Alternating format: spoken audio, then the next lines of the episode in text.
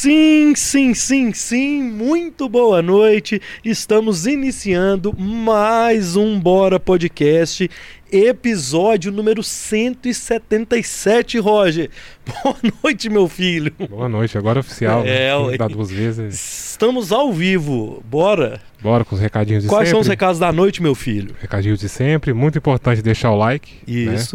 A galera tá faltando aí, ó. Tem mais pessoas assistindo do que like. Então, Deixar o like deixar o like. na live, quem tá assistindo no canal do Bora Podcast no YouTube, correto? Isso aí. Então deixa o like, deixa a pergunta, manda comentário. Quem quiser deixar um salve especial pro Carlos, aquele super chatzão pra ficar em destaque aí a partir de dois reais, né? Isso. Que o YouTube deixa escrever. Ou quanto você puder Opa. ajudar a gente. É, eu costumo dizer que o superchat, Roger, é o cover do podcast. Então, quem puder, vá lá no chat, deixe o seu superchat e sua mensagem em destaque, que a gente lê os comentários ao vivo, beleza? Aí. Lembrando que fura a fila. Quem mandar o superchat, manda pergunta. A gente lê a pergunta. Isso aí. Os Certo? outros recados é aquele do canal de cortes, né? Tá bombando lá agora com os cortes do Digão. Batemos 42 mil, né? 42, rumo aos 50. Rumo aos 50 depois- até o fim do ano. Tem outra plaquinha, né? Então segue, é o primeiro link que tá na descrição. Segue lá que a gente faz as edições, né? Os melhores momentos de cada podcast. Então, quem não consegue acompanhar, acompanha lá também. Pode- que Quem não tem tempo de ver o podcast inteiro, vê os melhores Vê lá os momentos, que melhores são os momentos, cortes, né? As historinhas, né? Exatamente. Segue lá também. É isso? Bora então? Bora começar? Bora, galera, queria falar que hoje o Bora Podcast está também ao vivo na Rede 98, nos canais 29 em BH e 22 em Sete Lagoas, na NET Claro, nos canais 198 e 690 e tam- 698 e também no 98live.com.br, no app da 98 Live, tanto iOS quanto Android. E se você está ouvindo esse áudio, você está ouvindo no radinho, na rede 98.3 FM, meu filho. Com a direção do Teufi lá embaixo na nave mãe, produção da Roberta e direção aqui de estúdio de Roger, a gente recebe hoje Carlos. É, é introdução longa, viu, Carlos Nunes? Muito bem-vindo, Carlos Nunes. Cara, é um prazer te receber. Obrigado, viu? Eu que agradeço, muito obrigado. E eu tô aqui na 98, eu me lembrei quando eu fui no programa do Dudu. Dudu tem aquela carinha de criança, né? Mas ele é jurássico, né? e aí eu fui no programa do Dudu há muitos, há uns mais de 30 anos. E aí o Dudu, ah, manda um recado pro Carlos Nunes aqui. Aí o a, ouvinte, manda um recado pro Carlos Nunes. Eu falei assim, não, não sei quem é ele, não, tá? Aí eu, eu manda um recado pro Carlos Não, não sei quem é ele, não. "Oh, não, você não conhece Carlos Nunes? Ele tem uma peça muito legal. Não, não conheço, não. Aí o Dudu foi tentando, foi tentando, eu fui murchando, murchando assim na cadeira, sabe? É mesmo? E ninguém me conhecia, ninguém. E o pouco que eu conheço do Dudu, ele deve ter ficado assim, tentando. Que é que ele é uma alma muito generosa, Você né? tá doido aí. E aí ele tinha ido assistir o meu espetáculo no teatro e ele achava assim que era muito bom o espetáculo e que as pessoas deveriam me conhecer. Mas quem me conhecia era o pessoal que ia ao teatro só. Depois veio essa campanha de popularização e tal, né? Mas isso tem mais de 30 anos. Cara. E aí foi um constrangimento muito grande, acho que para ele e para mim, Sim. né? Porque ninguém conhecia. Não, não quero mandar nada não. Manda um abraço. Não, vou mandar, nem conheço ele, por que eu vou mandar um Mas abraço? eu acho, Carlos, que você também é generoso pra caramba. Você entendeu a situação dele, entendi né? perfeitamente, entendi perfeitamente. Ele queria muito que eu me tornasse conhecido na- já naquela época, mas não tinha jeito, né? Porque eu estava começando, né? Aham. E era o meu primeiro espetáculo de sucesso. Cara, já, qual que era? Era o Pérolas do Pérolas Tejo do? Tejo, Pérolas do Tejo. Essa foi- esse foi o primeiro que eu lembro de te ver, assim, sabe? Assim, de ver você falando, fazendo propaganda e tal. É, Foi o primeiro que eu lembro, assim. Eu tenho 39 anos. Então, é, foi a primeira vez você que eu tem lembro. 39. 39. É, eu de carreira eu tenho 42. Aí, cara. De carreira que eu falo que eu vivo de teatro mesmo, que eu pago as minhas contas com teatro. Com o teatro. Então tem 42 que já tenho 60. Então, Então assim, é. né? Então, eu lembro dessa, desse Pérolas do Tejo, assim, você passava na TV, era todo dia fazendo Era, propaganda era. disso. E o comercial era, é- era na, na- Como é que chama? Naquela fita VHS. A gente ia pra porta da Globo, pra porta da Alterosa e ficava lá. E o meu comercial era assim: o meu nome é Carlos Pinto Nunes. Mas pode chamar de Carlos Nunes, que o Pinto já tem muito tempo que eu não uso. Eu vou explicar por quê, mas só lá no teatro. Cara, era isso mesmo. E isso passava na televisão, era muito legal. Imagina hoje em dia. É, acho que hoje nem dia, nem passaria. Não. Acho que passaria, né? Acho Sei que passaria. não, bicho. Nós vamos, nós vamos falar disso mais pra frente, mas eu acho que não. Você acha que não? Sei lá, cara. Esse É. povo hoje tá, não pode falar nada. Não pode falar nada, né? É. Tá difícil viver, não tá? Eu vou te falar, aqui no YouTube, é, o Bora é um canal de YouTube, mas agora que a gente tá na Rede 98, daqui uns dias tira a gente do ar. Eu falo assim, se a pessoa quiser me cancelar, pode cancelar. Eu tenho só um pouquinho de gente no YouTube, eu tenho só um pouquinho de gente no Instagram, só um pouquinho de gente. Não, no Zap eu tenho muita gente. No Zap? No Zap eu tenho muita gente. Tem mais de mil pessoas no Zap. Mas por quê? É, porque que- não sei, as pessoas vão me adicionando, ah, me dá seu telefone, ah, me dá seu telefone. Aí vão adicionando, e aí de manhã, quando eu ligo o WhatsApp, tá lá, mil bom dia, bom dia, bom dia, bom dia, bom dia. É mesmo? É, eu tenho muita gente no Zap. Eu tenho mais gente no Zap do que em todos os outros. Olha que coisa interessante. É. Engraçado, a gente começou no papo de falar de, de cancelar, de haters. Hein? Você sempre lidou bem com crítica? Como é que você lidou com as críticas durante sua carreira, cara? Então, eu aprendi uma coisa lá atrás. Eu, trabalhei com o Rogério Cardoso, Rolando Opa. Lero. Nossa. Então, e era uma delícia trabalhar com ele, né? E ele me chamava até de Santinho. Falava, seu Santinho, não preocupa com isso não. É porque eu fazia uma peça com ele que as pessoas iam para vê-lo. Elas não iam para ver a gente. Ele já era famosão. Ele, ele fazia escolinha do professor já Raimundo. fazia, tá? entendi. nível nacional, né, na Rede Globo de televisão. Então, aí o Rogério falou assim: Santinho, não preocupa com isso. As pessoas vieram para me ver, mas elas gostam de você. E aí, um dia, conversando com um amigo meu, que é ator também, Fernando Couto, ele chama, faz a peça comigo agora. E o Fernando falou para mim assim: Carlinho, a, o jornal, porque o jornal era um grande veículo de comunicação, não é mais hoje. O jornal impresso não é mais hoje. é, é. Né?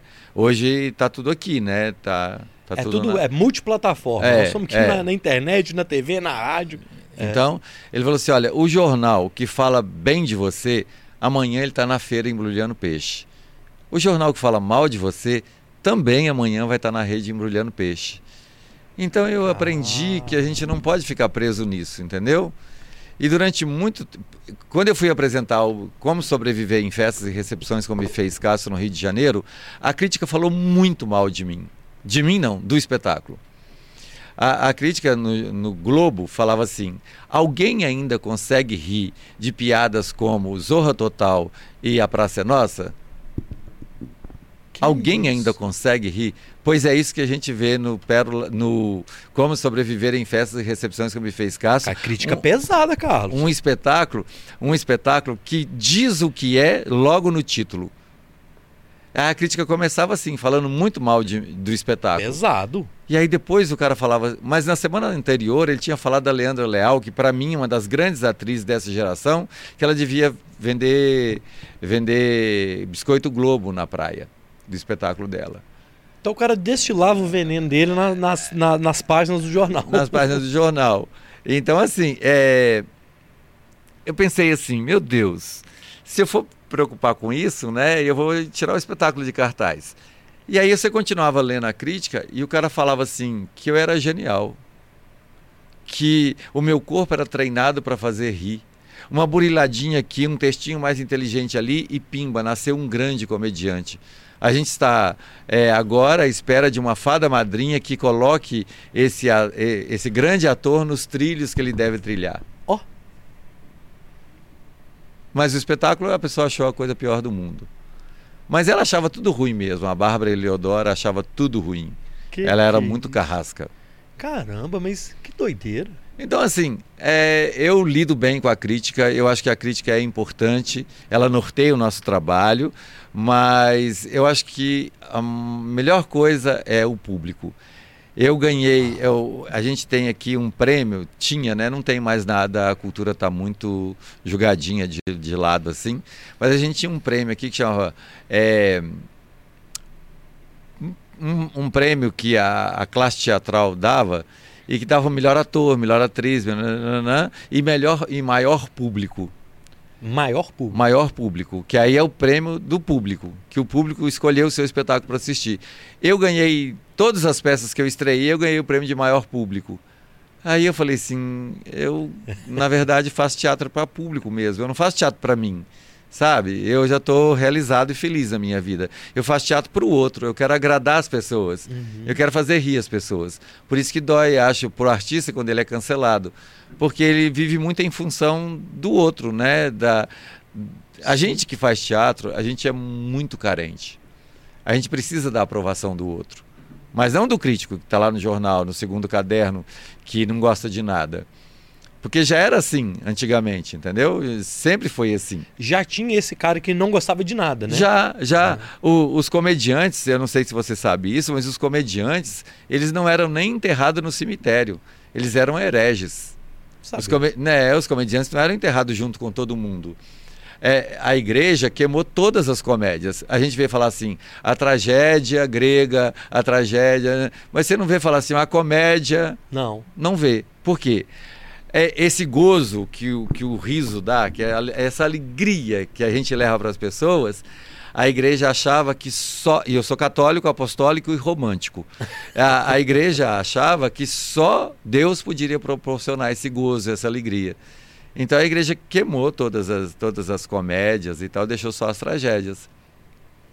Tem um filme que mostra bem isso, que é um clássico, que é maravilhoso, que é O Nome da Rosa. Não sei se você assistiu. Já ouvi falar, não assisti não. É um filme que vale a pena ver. É maravilhoso. É maravilhoso. Não vou dar nenhum spoiler, porque... O Nome da Rosa. O Nome da Rosa. É muito bonito o filme. É uma coisa impressionante. Mas ele fala disso, então? então, nome da Rosa. Ele não Sem fala... dar spoiler. É. Mas ele fala disso também. Também, né? Também. É interessante isso. Nesse assunto, do jeito, do jeito que você está falando, o Léo Lins, que foi cancelado aí do, do humor, é, nesse último ano aí mesmo, no negócio da piada lá, é, ele fala uma coisa que é muito interessante, que ele... Onde ele passa, o teatro tá cheio, cara. É. Então ele fala assim, cara, o meu humor talvez não seja para você, mas eu tenho o meu público que gosta do meu tipo de humor e lá no palco do teatro é onde eu vou fazer ele. É. Eu não vou chegar na CD e fazer esse humor lá. E ele fez uma piada e, e eu, eu vi a piada, eu fiquei um pouco chocado também quando, É, quando eu, é forte a piada. É, a piada é forte. Eu não ri da piada, mas eu vi que era uma piada. E aí depois ele escreveu, eu sigo ele também, eu gosto dele. E aí eu vi uma coisa que ele falou que eu achei fantástica. Ele falou assim: ninguém falava de hidrocefalia. Foi eu fazer a piada que as pessoas começaram a falar. Então a gente precisa fazer piada para que as pessoas possam descobrir que do seu lado tem alguém que sofre com alguma coisa, com algum mal e e aí achei muito legal isso, sabe? Ele, ele colocar isso que a partir da piada dele, muita gente começou a falar a sobre falar o sobre o problema. assunto. Ah, deu luz para aquele, pra aquele assunto É. ali. É. Nesse, nessa questão do. do eh, eh, a gente- eh, o bom do podcast, ô Carlos, que não era nada disso, estava preparado. Já tô pro outro canto aqui. É, eles, falam também, o próprio Léo, o Danilo Gentili falou isso outro dia, do limite do humor. Que não existe o limite, existe o limite de onde você está fazendo o De seu onde humor. você está? Você acha bem isso também? Então, eu, eu faço uma peça e eu, eu faço um personagem, é Pérolas do Tejo. Aí eu falo da minha tia Piquitita. E aí eu falo que a minha tia Piquitita é muito feia, mas ela é muito feia. E aí eu faço a minha tia Piquitita prendendo o cabelo. Aham. Aham.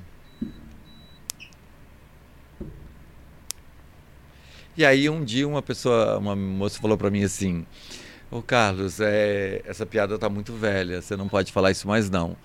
Eu falei assim, mas por quê? Ela falou assim, ele não fica bem. Eu acho você, uma- você tem cara até de padre. E você falar que sua tia Piquitita é feia. Eu falei assim, mas eu não posso falar que uma pessoa que nem existe é feia? Porque ela nem existe. A minha tia Piquitita é um personagem fictício que eu inventei Aham. para poder fazer o espetáculo.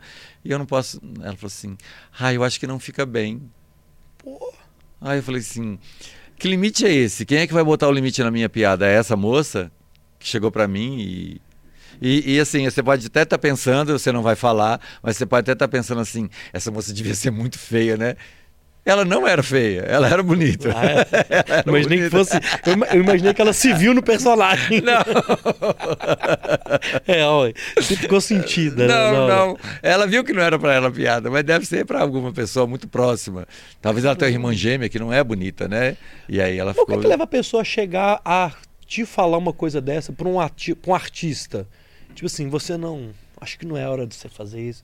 Com que direito ela teria? Sabe assim, que a minha viagem é de tipo assim, do cara chegar aqui agora. Ah, você não devia estar levando o Carlos Nunes aí, não. Tipo assim, "Ué, mas por que não? É, Tipo mas- isso, sabe? Que eu fico viajando. Mas eu acho que a gente permite isso também, né? A gente permite que as pessoas falem tudo e, e, e a gente não fala nada. Eu, eu, às vezes, eu acho que eu sou. Eu, eu, permito demais que as pessoas interfiram na minha vida, sabe?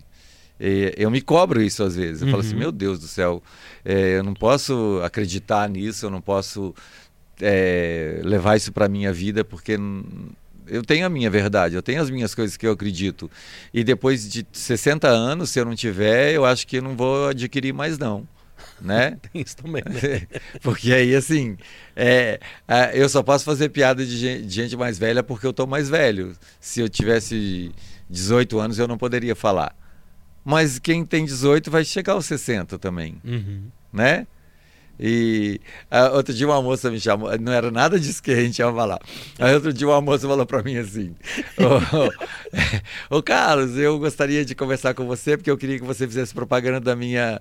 É, clínica dentária. Eu falei assim: olha, eu não sou um modelo para falar de dente, porque os meus dentes são muito feios. Eu usei aparelho quando lá atrás, e aí meus dentes não ficaram bonitos. Eu falei assim: não, a gente quer uma pessoa assim mesmo, desse jeito mesmo, do jeito que você tá. Eu falei assim: mas eu não vou conversar com o seu público jovem, né? Porque eu sou mais jovem. Não, a minha clínica é 60 mais mesmo. Aí eu caí na real falei assim, é, realmente, eu sou o garoto propaganda ideal para você. Eu não tenho dente, eu tenho mais de 60, então é isso mesmo. É, velho. Você é. lida bem com, com o envelhecer? Eu quero dizer o seguinte, eu, eu, quero sempre manter na questão da sua profissão. Você acha que o envelhecer pro que você faz é, é bom? Tá, é bom? Você se sente bem com sendo uma pessoa de 60 anos com bom humor, levando com leveza e não, não se levando a sério? Então, eu, eu acho muito bom isso, mas eu tenho um problema grave. Uhum. Porque o envelhecer também te traz algumas coisas que não são muito boas. Te traz umas coisas maravilhosas, mas, por exemplo, eu perdi a cartilagem total do joelho. Nossa. O meu humor é físico. Uhum. Então, é, eu, eu não consigo ficar igual o stand-up. O cara fica lá, não, não, não, não, não, não, não consigo. Você tá sempre. Cê, é. é, eu pulo para lá, pulo para cá, pulo para cá. E as pessoas gostam disso. A, a, crítica que a gente falava agora há pouco do Rio, ela dizia assim: Carlos Nunes lembra Oscarito, e lembrar Oscarito não é para qualquer um. Né? Então, assim, eu, eu, eu pulo mesmo, eu pulo mesmo, e eu acho que o meu humor tá aí, sabe? Eles falam, ele tem um corpo treinado para fazer rir. E, e eu acho que é isso. Eu perdi essa agilidade. Então, essa agilidade. Eu, faço, eu, eu fiz durante 20 anos o mesmo espetáculo chamado Como Sobreviver em Festas e Recepções com Buffet Escasso. Eu tive que parar de fazer o espetáculo por causa do joelho. Meu joelho deu uma melhorada agora. E eu fiz um procedimento que chama célula-tronco. Você uhum. tira o, o sangue daqui, separa o plasma e aplica o plasma no joelho. O plasma tem uma memória que ele diz assim, a grosso modo, né? Uhum. Ele fala assim: olha, aqui tinha uma cartilagem, ah, vamos reconstruir tá, essa cartilagem. Tá faltando essa, essa, essa, parada aqui. É, ele fala, vamos, porque está usando muito no, na, na, dermatologia, é, farmacologia, sei uhum. lá como é que uhum. fala, mas está usando muito para cabelo, sabe? Tricologia, ah, eu tá. acho. É, é, aplica o plasma e ele fala assim: olha, aqui tinha um cabelo, vamos fazer nascer. Algumas pessoas funcionam super bem. Em mim funcionou super bem no joelho. Então o meu joelho não voltou a ser o que era, não vai voltar mais, porque a cartilagem, ela, o, o osso cola, o tendão regenera, né? Ah, mas a cartilagem ela não, não reconstitui. Entendi. Mas ficou muito bom. O meu joelho está muito bom. E aí eu estou pensando em voltar com o buffet escasso, porque todos os dias, todos os dias, não é mentira minha, é, eu recebo um e-mail ou uma, um pedido falando assim no Instagram: Carlos Nunes, vai ter o buffet escasso esse ano na campanha? Carlos Nunes, quando vai voltar o buffet escasso? E eu falo assim: eu acho que eu estou jogando fora um dinheiro que eu poderia estar tá ganhando. Até porque, como a gente estava falando, o meu humor ficou um pouquinho para trás, sabe? O Pérolas do Teste não pode mais fazer. Agora, eu faço um espetáculo lindo, lindo, mas que não caiu no gosto popular. E eu não sei porquê. Eu tento uma justificativa, mas eu não sei porquê. Eu faço uma peça que chama Francisco de Assis, do Rio ao, ao Riso. É a história real de São Francisco de Assis, só que comédia. Então, Eu não sei. É, quem é católico fala assim: hum, o Carlos Dantas falando de, de santo não pode ser bom, deve ser uma heresia pura. quem não é católico fala assim: Francisco de Assis, ah, é uma peça de santo, eu não vou não. E aí fica naquele negócio aí, muita gente fica não aquele vai. meio termo, né? Fica naquele meio termo. Mas quem vai fica enlouquecido com o espetáculo. Porque é de uma beleza, uhum. é de uma simplicidade franciscana e de uma beleza muito grande. Eu vi vídeos é, estudando, né, o convidado, a, o, o, figurino é muito bonito. Ele é simplório, é. mas é muito bonito, né? É simplório. É, é simplório como Francisco era, é. que fez a opção pela pobreza. E a gente fez a opção pelo minimalismo mesmo. É um banco, é um contador de histórias. E eu, eu faço a empregada da casa de São Francisco. Oh. E a empregada da Casa de São Francisco, ela nasceu em Pirapora, às margens do Rio São Francisco. E São Francisco viveu em 1260. Quer dizer, nem existia Brasil ainda. A gente tem essa licença poética da empregada da casa dele é, ter nascido às margens do Rio São Francisco. Então, é de uma beleza, uma coisa assim. E eu não entendo o porquê. E aí a, a mulher foi assistir o espetáculo lá no Cine Brasil Valorec, ela ficou enlouquecida com o espetáculo, é produtora lá na Suíça, e ela me convidou para apresentar o espetáculo na Suíça. No dia 27 de fevereiro, eu vou estar apresentando em Berna, na Suíça, Francisco de Assis, do Rio ao Riso. E aí você deve estar pensando assim: nossa, Carlos Nunes tem dinheiro demais, vai apresentar na Suíça, só uma passagem. Não, a gente está fazendo uma vaquinha virtual. E aí as pessoas têm ajudado. Mais de 100 pessoas já me ajudaram na vaquinha virtual. Eu acho isso de um poder tão grande, sabe? Mais de 100 pessoas acreditaram, colocaram uma grana lá e a gente inclusive já comprou a passagem. Tá, mas espera aí, ainda tá, tá, tá, tá rolando ainda a vaquinha? Tá rolando a vaquinha. Então, como é que faço para participar? Por exemplo, se eu quiser participar, como é que é?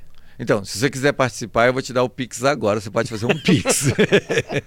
e quem estiver assistindo a gente quiser participar? Aí pode fazer o Pix também, se quiser. É só pelo Pix? Não, tem tá. uma vaquinha virtual uhum. lá no, no meu Instagram. Tá. O link tá na bio. Bio é aquele negocinho, né, que, que... Eu não sabia o que era. A biografia. É, eu falei assim, o link tá na bio. E aí eu pensei, meu Deus, o que é essa tal dessa é, bio? Mas o povo que tá no Instagram sabe. É, o povo do Instagram sabe. Então é o seguinte, se você quiser participar da vaquinha virtual é, do Carlos Nunes, na descrição do vídeo aqui no YouTube tá lá o link do Instagram do Carlos. Então você vai clicar no link lá no Instagram dele, na bio, tem um link que você vai clicar e vai estar tá tudo lá. Vai estar tá tudo lá. E aí tem valor mínimo? Como é que é isso? Não, não tem valor mínimo, não, oh. nem máximo. A ah. pessoa pode dar o que ela quiser. Seja em dinheiro. É, eu fiz até um vídeo dizendo assim: tem gente que está dando 100, tem gente que está dando 20, tem gente que está dando 10. Não tem só tá dando. Tem gente ficar, não pode ficar sem dar, é, não é? Se todo mundo der um pouquinho, né, todo mundo fica feliz. Pô, Eu legal. mais ainda. que legal, é isso aí. Então, quem quiser participar, tem um link aqui, bem na descrição do vídeo no YouTube, se você está na Rádio 98 ou na rede, nos canais de TV da 98. Na hora que terminar, você vem aqui no canal do Bora no YouTube. Tem a descrição do Instagram do Carlos, ou então no Instagram, Carlos Nunes Oficial. Vai lá que na bio tem o link da vaquinha. Esse, esse, aqui, me, esse aqui me lembra, sabe o quê? Quando eu fui no Jô, eu já fui no Jô, te Caneco contei. Do Jô. Não, não, nós vamos chegar lá. Ah, nós vamos chegar lá? Inclusive, olha só, tem uma galera aqui no chat. Eu, Luiz, grande Carlos Nunes, ele falou da campanha, nós vamos falar disso mais pra hum. frente. O, Roger, o Marcelo J. Ribeiro, Carlinhos, te adoro. Marcelo, valeu, Marcelo. Ô, Marcelo, obrigado, viu? Quero deixar, é, quero saber do aperto play. Ah, tá, a, calma, a... calma, é. Nós vamos falar disso mais pra frente. O Juliano Santana muito bom, Carlos Nunes. Você é sensacional. Estou curtindo aqui na 98, na TV.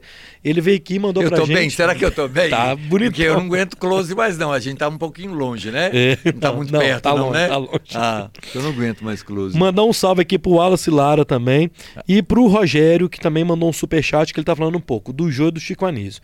Nós vamos falar tudo disso na volta do nosso intervalo. Então é o seguinte, você que tá aí na Rede 98, vai curtir o intervalo comercial e agora. E daqui a pouquinho a gente volta com mais de Carlos Nunes na Rede 98.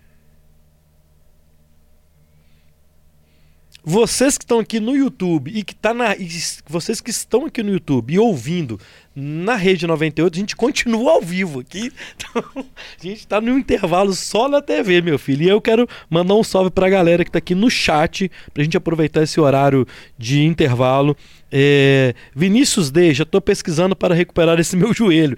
Isso aí, Vinícius. Hum. A Graziele, boa noite. O Rogério mandou um super chat. Eu queria falar para vocês, galera. Quem está aí no chat, vocês estão vendo aí que o Rogério mandou um super chat. No seu canto inferior direito tem um cifrão. Você clica lá e a partir de dois reais a sua mensagem fica em destaque aqui no chat. Quando você manda o super chat, esse valor ele entra para o nosso fundo aqui para a gente ajudar a manter o nosso projeto, para você poder também é, ter esses convidados maravilhosos, máximos também. Mandar um salve para a galera da Máxima Talents. É, hoje eu acertei, Roger. Hoje sim. Máxima Talents, a galera lá, do Wallace, para Tamara, um beijo para todos vocês aí da Máxima Talents, tá com a gente aqui também. Um salve para vocês. Mandar um salve para o Rogério, Rogério Oliveira para o Rogério Oliveira, para Terezinha, para Graziele que entrou aqui agora. Então a gente vai voltar do intervalo falando do Chico Anísio e do Jô Soares com uma pergunta aqui do chat, beleza? Depois nós vamos fazer a do Marcelo e depois eu até agora a gente não contou a história dele, hein? Nossa senhora. hoje, hoje é hoje, hein, meu filho? A gente já Mas tá é voltando, assim, produção. Bom assim. É, a história é boa, né, meu filho? Quando é assim que tá sendo bom. Eu quero ter um retorno da produção. 15 segundos a gente está voltando para a TV. Então daqui a pouquinho a gente está de volta na Rede 98 também, beleza? Então é isso. Quem, você que está aí assistindo a gente, é, mande a sua pergunta aí no chat, beleza?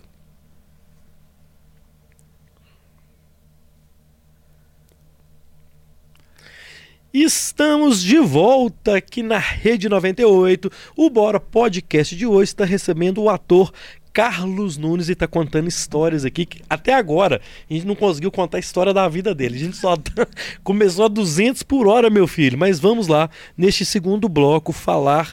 Vamos responder a galera do chat, Carlos? Pode ser? Pode responder. Eu tenho também que dar uma resposta aqui. É, tem um rapaz que se, um rapaz, já é um senhor, né? Que serviu exército comigo. Eu servi exército, ninguém acredita, mas eu servi exército no 12BI, é o lugar cê, mais. Você participava da cozinha? Eu era do rancho. Era do rancho, eu era rancheiro. Do 12BI? Do 12BI. E era um bom cozinheiro no 2BI. É e aí tem um amigo meu, Rodrigo Siqueira, que se exército comigo, tá lá assistindo, mandou até foto. Tá vendo pela televisão. Ele Ô, é Rodrigo, família. um beijo, meu filho. Que legal. Conta essa história do exército. Como é que você foi parar no exército? Vai, passei na prova, né? Eu sou maravilhoso. Você tá ligado que eu peguei exército no dia? Aquela, aquele tanto de Você se viu também? Não, aí eu tava doido pra não entrar, né? Na, na, minha época a gente não queria. Aí tem umas filas, tinha 200 homens que tinha 5 gato pingado. Assim, cara, nós chegando a minha vez pra aquela. Eu fui pra fila. Aí fiquei lá o exame, né? Fica pelado, aquele trem todo e tal. Mas me dispensaram depois. Então, é, eu. Você queria? Não, nunca. Tanto que eu, as minhas fotos do exército, eu tô assim, ó, aquela coisa chupada, assim, magrelinho, sabe? Porque é, eu, a gente trabalhava muito, né? No quartel a gente trabalhava muito. Imagina. O pessoal da cozinha trabalhava muito mais que todo mundo. E eu concorria a, a, várias escalas no quartel. Porque se você é legal no quartel, você trabalha muito. Se você não é legal, você é, fica muito tempo preso. Ah, então eu preferia ficar trabalhando muito do, do que, que, do que preso, né? Então eu era um soldado exemplar, assim. Uma vez o, comand o comandante, mentira minha, mas o major, que era o do aprovisionamento, me colocou em cima da mesa e falou assim: olha, isso aqui é para servir de exemplo para vocês esse soldado. Olha só, ele trabalha na cozinha e olha como ele está limpo, como ele está é, barbeado, cabelo uhum. cortado. E eu servia de exemplo mesmo.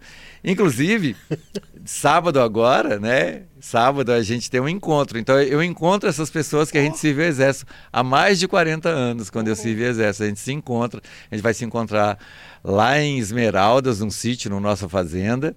É, muita gente ficou rica, né? Eu não, mas muita gente ficou rica e a gente se encontra. Todo ano a gente se encontra, nosso encontro de Natal. Deve ser um, deve ser a história, deve ser muito bom a história. Relembrando sempre histórias. Sempre, as mesmas histórias, as mesmas histórias. Ah, a gente no quartel, aí tinha lá o, o Opala, que o, o Juscelino Kubitschek se acidentou e tal. ah, é, é, quando a gente tava voltando, você Isso é falou... maravilhoso. É, mas eu não lembro de nada disso, eu É. ficava sempre dentro do... do- Da cozinha. Da pô. cozinha, né? Quando eu, era, quando eu era cassineiro de dia, eu era ajudante de dia. Quando eu era ajudante de dia, eu era faxineiro de dia. Quando eu não era... é, eu- sabe, cozinheiro de dia, eu fazia um monte de escala. E aí até que um dia eu vi que eu estava sobrecarregado demais. Que eu, eu trabalhava muito no quartel, por eu ser não ser aloprado, né? Porque o pessoal aloprado, eles ficavam mais era preso mesmo. Boa, boa. Ó, a Célia, Célia Oliveira, mandou um superchat pra gente aqui. Obrigado, Célia. Você tem direito a mandar uma pergunta aí, minha filha. Então, manda uma pergunta aí, Célia. Vamos responder o Rogério. Fale um pouco do Jô Soares e do Chico Anísio. Como é que foi? Você, vocês- Pô, é que a gente tá pulando a história, né? Até você virar esse ator grande. Mas enfim, a gente volta e vai volta, não tem problema não. Você conheceu o Jô Soares. Como é que você foi parar no Jô? Então, eu conheci o Jô e conheci o Chico também. Aham. E o, o Jô foi assim: o professor Ângelo Machado, autor de Como Sobreviver em Festas e Recepções com Buffet Escasso, ele foi uma das pessoas que mais foi no Jô. Ele foi oito vezes no Jô. Então, o professor Ângelo Machado lançou lá o livro é, Como Sobreviver em Festas e Recepções com Buffet Escasso. E depois que o espetáculo virou um grande sucesso, o Jô chamou o professor para voltar lá. Hum, E aí o professor falou para ele que tinha um ator que fazia a peça. Aí ele falou assim, então traz o ator também. E aí eu estava em cartaz no Rio, né, fazendo a peça, a peça no Rio foi um sucesso. Hoje eu reconheço que foi um sucesso, a gente pagava todas as contas, o teatro era caríssimo o Mas por que aluguel. você fala hoje? Na época você achava que não? Eu achava que não, eu achava que eu tinha ido para o Rio para ganhar dinheiro e não era. Eu fui para o Rio para eu me tornar conhecido. Porque lá eu fiz Zorra Total, Diarista, eu fiz Sai de Baixo, eu fiz. Eu fiz todos os programas de humor. Eu fui num programa lá local que também foi uma das maiores gafes que eu já dei na minha vida, mas que tava o Zeca Pagodinho, sabe? E eu fui na Ana Maria Braga junto com a Narcisa Tamborideg, que foi o meu martírio, porque a Narcisa, ela, ela fala demais, né? E eu fui ensinar a pegar dois salgadinhos de uma só vez, na Ana Maria Braga. Ana Maria Braga adorando, me tratando com o maior carinho do mundo e tal. A Narcisa falou assim, nossa, no Rio de Janeiro a gente pega 10 de uma vez. Eu falei assim, mas aí já é falta de educação, né, Narcisa? A entrevista acabou. A entrevista acabou e, Pô, mas botar o Fernando Maria com a procuro- Narcisa. e eu procuro essa entrevista no, no YouTube, eu não acho de jeito nenhum. Não, mas eles, eles tinham avacalhado nessa. É, mas é, eu acho que o pensamento era o seguinte: esse menino não segura uma hora de entrevista. Não, não, uma hora não. Né? Na O verdade é dela 10 lá. minutos. Aham. 10, 15 minutos no máximo, né? Não segura. Então vamos botar uma pessoa que entende de festa. Porque era, ah, para falar da peça Sim. que era festa, Era e a ela. Narcisa é festa. Né? A Narcisa é uma festa. E ela cagou pra você lá também, né? Tipo, quem que é esse cara, né? Tipo assim, lá, a gente... A Ana Maria Braga não. A Ana Maria foi extremamente Ah, simpática e ela pessoalmente ela é muito bonita. Eu A fiquei Ana? encantado com a beleza dela. Que o legal. verde do olho dela é uma coisa que penetra dentro do seu olho assim e ela te olha e ela te faz carinho, sabe? A, a- Ana Maria Braga é Cara. uma luz. Igual a Xuxa também. Eu fui no programa da Xuxa com o Magela. Tava até te Co- contando isso. História. Carlos Nunes e, e Geraldo Magelo seguindo na Xuxa. A gente foi no programa da Xuxa. Aí quando chegou no programa da Xuxa, ela torceu o pé e virou. Aí virou o pé e foi para uma maternidade. Aí todo mundo fala que a Xuxa nesse dia fez inseminação artificial para ganhar a Sasha, porque ela não gostava de, de transar. Né? É, As pessoas que falam, não é, isso não é coisa minha, não, gente, pelo amor de Deus. Eu, inclusive, sou apaixonado pela, pela Xuxa. E eu tive contato com ela mais de uma vez. Eu vou te contar um caso, então Vai. lindo da, lindo da Bom, bom, Xuxa, bom. lindo. A Xuxa era aquela estrela máxima da televisão brasileira. E aí um amigo meu, a Mauri Reis, que é ator também, ele teve uma ideia. Carlinhos, vamos fazer um... vi-" E eu, já tinha feito com ele a Angélica, Hum. o programa da Angélica. Ele falou assim, olha, quem está dirigindo a Xuxa hoje é o Marcelo Zambelli. O Marcelo Zambelli que dirigiu a gente na Xuxa. Vamos fazer um vídeo, mandar para ele, para ele ver o vídeo e mostrar para a Xuxa. Quem sabe a Xuxa não contrata a gente? O Mauri é muito ousado. Aham. Eu pensava assim. Pensou vai- lá na frente. Não vai dar em nada, não vai dar em nada. Mas aí a gente fez o vídeo. era a Xuxa, e eu e ele estávamos limpando a Lagoa Rodrigues de Freitas, estávamos limpando a praia de Copacabana, estávamos limpando o Corcovado. Nós éramos dois mineiros que se encantaram pelo Rio de Janeiro e aí a gente estava ajudando a limpar a cidade maravilhosa. A Xuxa achou isso a coisa mais legal do mundo. A gente ah, mandamos para Maurício, ele falou assim: olha, é, vocês é, a imagem não abriu, não sei o quê, lá, né? vocês trazem essa fita VHS aqui que eu quero assistir. Mas a ideia é muito legal. Uhum. Aí chegamos com a fita lá, entramos no Projac, era aquela burocracia para entrar no Projac. Entramos no Projac, entregamos para o Maurício Zambelli. Ele assistiu, voltou no camarim e falou assim: Olha, eu gostei muito do projeto de vocês. Ecologia está na moda. Aliás, ecologia nunca caiu de Nunca moda, caiu, né? é, nunca. Não caiu de moda, mas também a gente está cada dia mais produzindo mais lixo. Não vamos entrar nesse assunto. É. Nós vamos falar de humor. aí tá, né? Entregou. Aí ele sa... falou assim: olha, eu vou mostrar pra Xuxa agora, se ela gostar. Aí ele foi lá mostrar pra Xuxa. Aí voltou, bateu na porta de onde a gente estava, do camarim, entrou o Maurício, a Xuxa e mais umas 10 pessoas. Ó. A Xuxa nunca andou sozinha naquela época, hoje eu não Uhum, sei. aham. Acho que talvez por isso ela não fazia sexo, né? Mas porque ela não ficava sozinha hora nenhuma. Uhum. E aí entrou Xuxa no camarim e falou assim: Eu amei vocês, eu amei, eu quero vocês no meu programa, vai ser um sucesso. Eu só não vou com vocês limpar, mas eu vou ficar no computador dando ordem para vocês. E a gente conversa. E aí o câmera vai com vocês, mostra vocês lá na praia limpando, mostra vocês lá no Corcovado, mostra vocês. E aí vai ser um sucesso, isso eu tenho certeza. A gente foi de ônibus, voltamos de avião para Belo Horizonte. Já, já tava no sucesso, Já hein? tava no sucesso, gastando por conta, menina. Voltamos de avião, comprou uma passagem em cima da hora. Nada, vamos voltar de avião. Porque a gente não comprou ir de volta, porque assim, ó, se for contratado e já ficar lá. A Olha ideia era isso, essa, cara. né? A ideia era essa. Se for contratado e já ficar lá, mas aí a gente voltou de avião do Rio, né? E duas semanas depois, o Maurício Zambelli saiu do Ah, programa mentira. da Xuxa e aí a gente não teve mais acesso à Xuxa.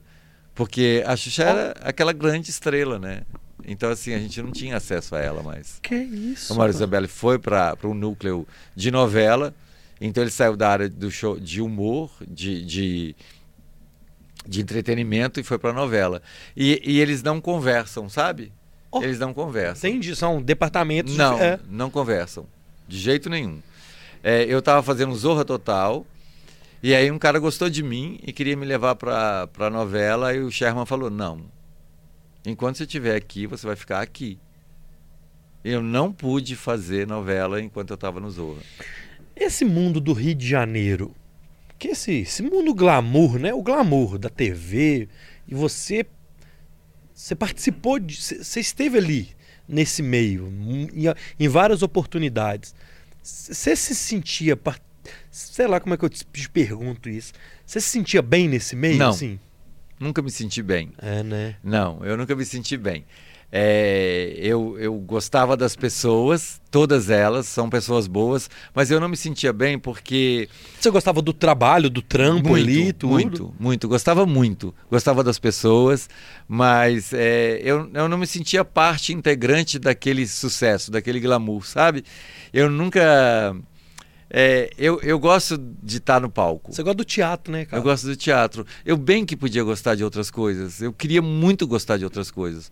Mas, infelizmente, eu, eu não consegui gostar de, de outros veículos. Eu sempre gostei mesmo, foi do teatro. E, e me dediquei uma vida inteira ao teatro. Uhum. Eu comecei a fazer teatro, eu, eu costumo dizer que eu, eu- a primeira peça que eu fiz, eu fui Menino Jesus, um presépio. Porque eu, eu- Então você já começou Já. bebê, né? eu comecei, eu tinha é, dois meses, que eu nasci em outubro, em dezembro eu fui Menino Jesus no presépio nunca mais eu parei de fazer teatro. Sempre fiz teatro. É, eu, eu nasci lá no Cerro, né, uma cidadezinha muito pequenininha, e quando eu nasci, há 60 anos, era muito menor ainda, né? Uhum. E aí, lá no Cerro, e- eu, recitava poesia com seis anos de idade, sete anos de idade, eu recitava poesia, né? eu celebrava missa, eu, eu ia, a minha mãe ia à missa todos os dias. Minha mãe era muito religiosa, muito. Eu sou muito cristão. Eu, eu, eu, sigo Jesus Cristo, eu vou à missa aos domingos e tal. Mas a minha mãe era religiosa mesmo, mesmo. ela ia à missa uhum. todos os dias. Eu comunguei antes de fazer a primeira comunhão. Oh. E, e, eu chegava em casa, eu vestia o vestido da minha mãe e cortava a.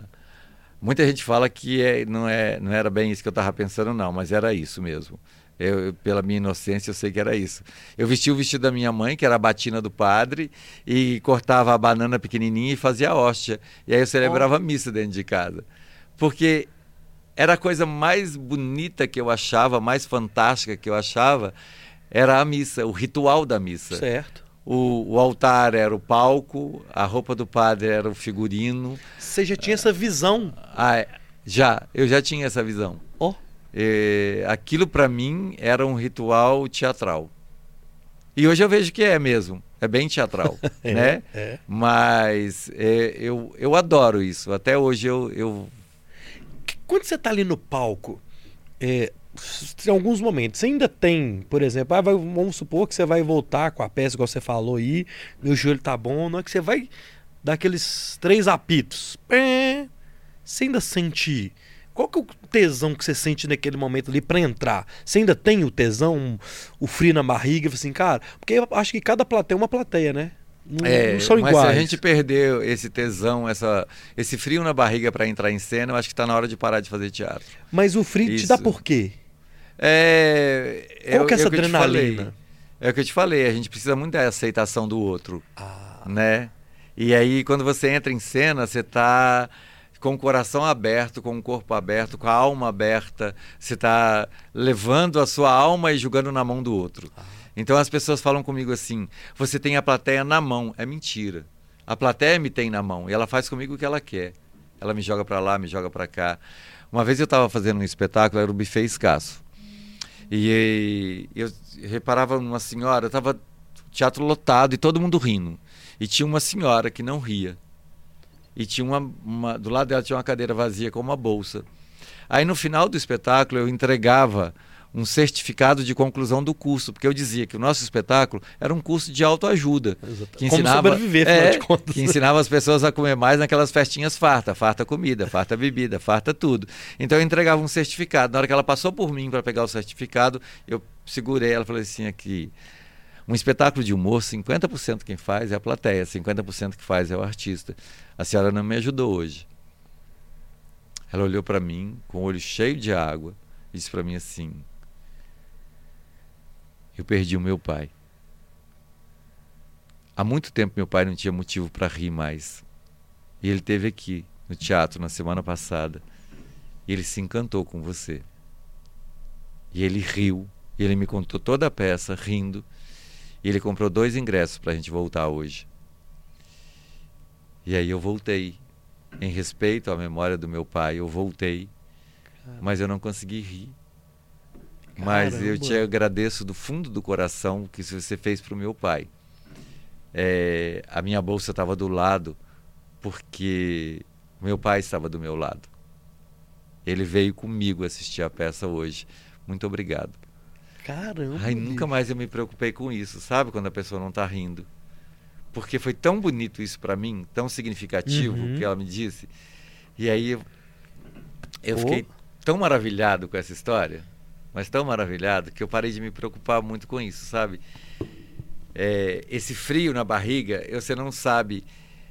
Eu penso muito isso. A pessoa acreditou que você podia tornar a noite dela melhor. Certo. A pessoa acreditou, ela tomou banho, ela comprou o ingresso, ela veio e as pessoas falam assim: ah, eu não, não me emociono. Se a pessoa não se emocionar, ela não ri.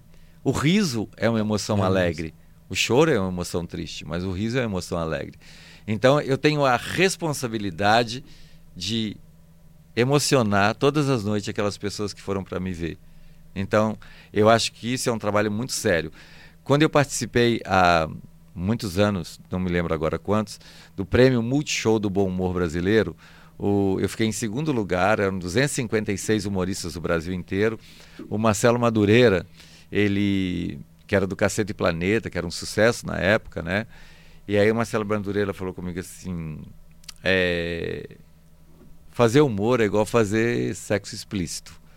Fazer é, filme de sexo explícito. Se não funcionar, não tem jeito. Se não subir, não tem jeito. Então, o humorista é a mesma coisa. Ele entra em cena e ele entra. Se não funcionar, infelizmente não tem jeito. Mas eu acredito em você. E você funciona. E você vai seguir em frente, vai correr atrás do seu sonho. E eu gostei muito disso, sabe? E aí eu, eu sempre tenho, eu entro em cena pensando assim, vai subir, vai subir, vai dar certo. e, e, na peça for... não, tem o, não tem o medicamento ali, não. Se for preciso, a gente toma um Viagra, né? ô, ô, ô, ô, Carlinhos, nessa, pô, nesses muitos anos de carreira, você encontrou com muitas pessoas especiais. Sim. Você tá falando de vários nomes aqui que todo mundo conhece. Mas eu selecionei alguns nomes aqui que eu acho que seria legal da gente falar. É, e eu queria começar é, com a Cláudia Rodrigues, porque pelo que eu entendi da sua história, é, a, a Gorete veio depois. A Cláudia, não, a Cláudia veio a Cláudia veio no Prêmio Multishow do Bom Humor Brasileiro. Ah, não. Então, então, mas então, a Cláudia. Qual é a cronologia dessas duas personalidades?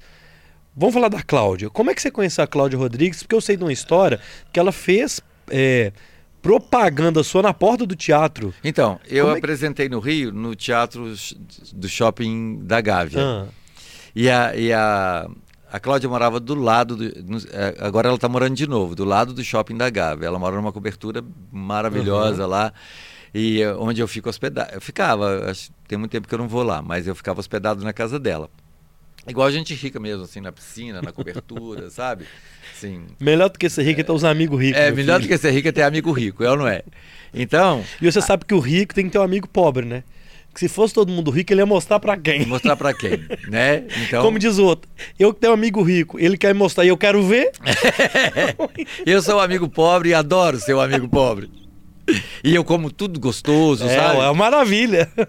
Eu, eu, eu gosto de um angu com quiabo, mas eu gosto também de um, uma lagosta, Opa, sabe? um camarãozinho, um, um VG, né? Um, uma lagosta gratinada, Opa, é. né? Um filé mignon. Bom. Um filé mignon. Na, na, minha idade, com os dentes que eu tô, eu só posso comer filé é, mignon, que é mais macio, é. entendeu? E é caro, né? É, se uma costela, não dá mais. Aí, menino, eu fui pro Rio fazer o buffet. A, a Cláudia Rodrigues, eu a conheci no prêmio Multishow. Ah, tá. A gente ficou amigo e tal. Aí depois eu fui gravar. É, mas a gente não ficou próximo. A gente uhum. ficou amigo, mas não ficou próximo. Aí eu fui gravar o Sai de Baixo e aí a Cláudia Rodrigues estava no lugar da, da Edileuza, né? Uhum. Aí foi quando a Cláudia Rodrigues entrou, aí a gente ficou mais próximo ainda lá no Sai de Baixo. Quando eu mudei para o Rio, quando eu mudei para o Rio, não, eu não mudei. Eu fiquei três meses no Rio em cartaz. Aí a Cláudia Rodrigues morava do lado. Ela foi na minha estreia, saiu naquele, naquelas revistas todas, porque ela era a diarista. Era o programa que tinha mais merchandise na Globo. Que é o que estava bombando, né? É, o que estava bombando. Então a Cláudia foi, ela foi na minha estreia e ela ia todo sábado, toda sexta. Uh, ela ia para a porta do teatro, a filha dela era pequenininha, a Isa ainda era pequenininha, ela ia com um carrinho. E ela ficava na porta do meu teatro. E no shopping é, da Gávea tem quatro teatros. Quatro. Então tem e a ela... concorrência ali dentro. A né? concorrência era muito grande, né? A Cláudia ficava na porta da minha peça e falava assim: ele é mineiro, olha, mas ele é muito bom, gente, escuta, ele é muito bom, gente, escuta, preste atenção.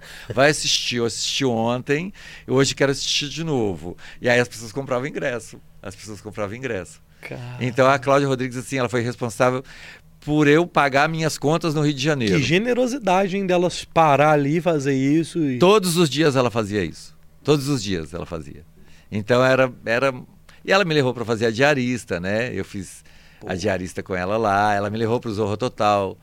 Ela me levou e me jogou na sala do, do Sherman e falou: Sherman, eu quero esse menino no Zorro Total. E eu só errei no personagem porque era um personagem que falava de futebol e eu não entendo nada de futebol, não gosto de futebol. Eu acho que futebol é ópio do povo e tal. Uhum. Ah, é, você vê, ninguém tá falando, ninguém tá falando nada de Covid lá na na, na no, no, no Catar. No Catar. Ninguém tá falando nada, né? Aqui, é, todo dia a Globo mostra assim, os números da pandemia, não sei o que, não sei o que, não sei o que.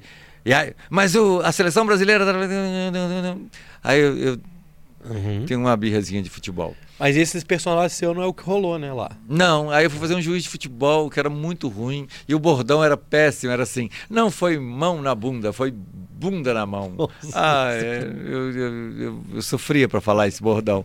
E aí eu não gostava, não gostava de fazer. É. Aí não deu muito certo, eu fiz oito Zorro Total e, e já saí logo, assim. Pô, mas então você, você teve. Ela foi uma, um anjo da guarda seu lá, né? Foi, foi um anjo da guarda. Mas antes dela, é porque a Cláudia a gente Isso. pulou, né? Foi num prêmio de show. Isso, isso. É, Eu participei de um prêmio de show com a Filomena, com a Gorete Milagres. E aí a Gorete depois foi contratada, depois do prêmio de show, logo em seguida ela foi contratada no, no SBT. SBT. E aí ela me levou para fazer com ela o Ó Coitado. No, que era É. estouro também. É, era, e eu era contratado de carteira assinada. O- A coisa mais legal do SBT que eu fui contratado de carteira assinada. Quatro anos depois, eu estava sem dinheiro, sem nada, numa pindaíba feia. E aí um amigo meu falou assim: Você tirou o PIS? Se- hã? Eu falei assim: PIS? Que PIS? Ele falou assim: Quem trabalhou há quatro anos ah, com a carteira assinada tem direito a um salário mínimo. Eu falei assim: Não, mentira. Tem. Tem direito a um salário mínimo. Eu cheguei e tinha um salário mínimo para mim, você acredita? Opa. E eu não tinha dinheiro para nada, para nada, para nada. E aí a coisa mais legal foi isso, sabe, de ser contratado. E convivi com uma- o, o, o Moacir Franco, pô. Moacir Franco é, é um doce de pessoa, um doce de pessoa. Nossa. E é um cara, ele é fora da. Ele é num trem diferente, né? Ele é. A mente dele, né? É, é. E o filho também, o Guto, O Guto. que era o diretor. O Guto, assim. E eles me tratavam com muito carinho. Com muito carinho. Até porque eu era muito amigo da Gorete, Aham, né? Eu era mineiro. A Gorete que me levou e tal. E aí, então, assim, eu era cercado de carinho. A gente ia pra gravação, que tinha uma relação assim, sabe? Exemplo, a última gravação que a gente foi fazer foi no cemitério. E a gente chegou no cemitério e aí tava um calor insuportável, um calor insuportável no cemitério. A gente ficou dentro da van com ar-condicionado. O, o Moacir, a Gorete, o Guto e eu. Olha isso. A gente ficou dentro da van. Aí caiu uma chuva, os figurantes todos lá na beirada da, do coisa. E a gente dentro do carro, a gente dentro da van, com ar-condicionado e tudo. Então tem umas coisas que você não esquece nunca na sua vida, sabe? Uns carinhos assim, uns pequenos carinhos que você não dá para esquecer nunca. Caramba. Então eu, eu tive muita gente boa na minha vida, muita gente que me ajudou. O Rogério Cardoso, né? O, O Rogério Lero, entra no YouTube pra ver o Rolando Lero. eu também. E, e eu não sei se você concorda comigo, mas ele ainda era muito melhor na grande família. Sim. Que ele, que ele ficava na- no Não. sofá. Era muito bom aquilo. Aquilo ali, ele tinha domínio total daquilo ali. Sabe o que, sabe que que é o domínio? Ali parecia, pra te ser sincero, parecia até que era ele mesmo, assim, sabe? Parecia que era o Rogério Cardoso. Eu fico viajando assim, "Pô, esse cara ele, ele tinha muito domínio, não era um personagem, sabe? Que eu fico. Ele é, é, é um mestre, né? Mestre. Ele era. Ele Mestre. era um mestre. E era pra gente também que estava em cena com ele, sabe?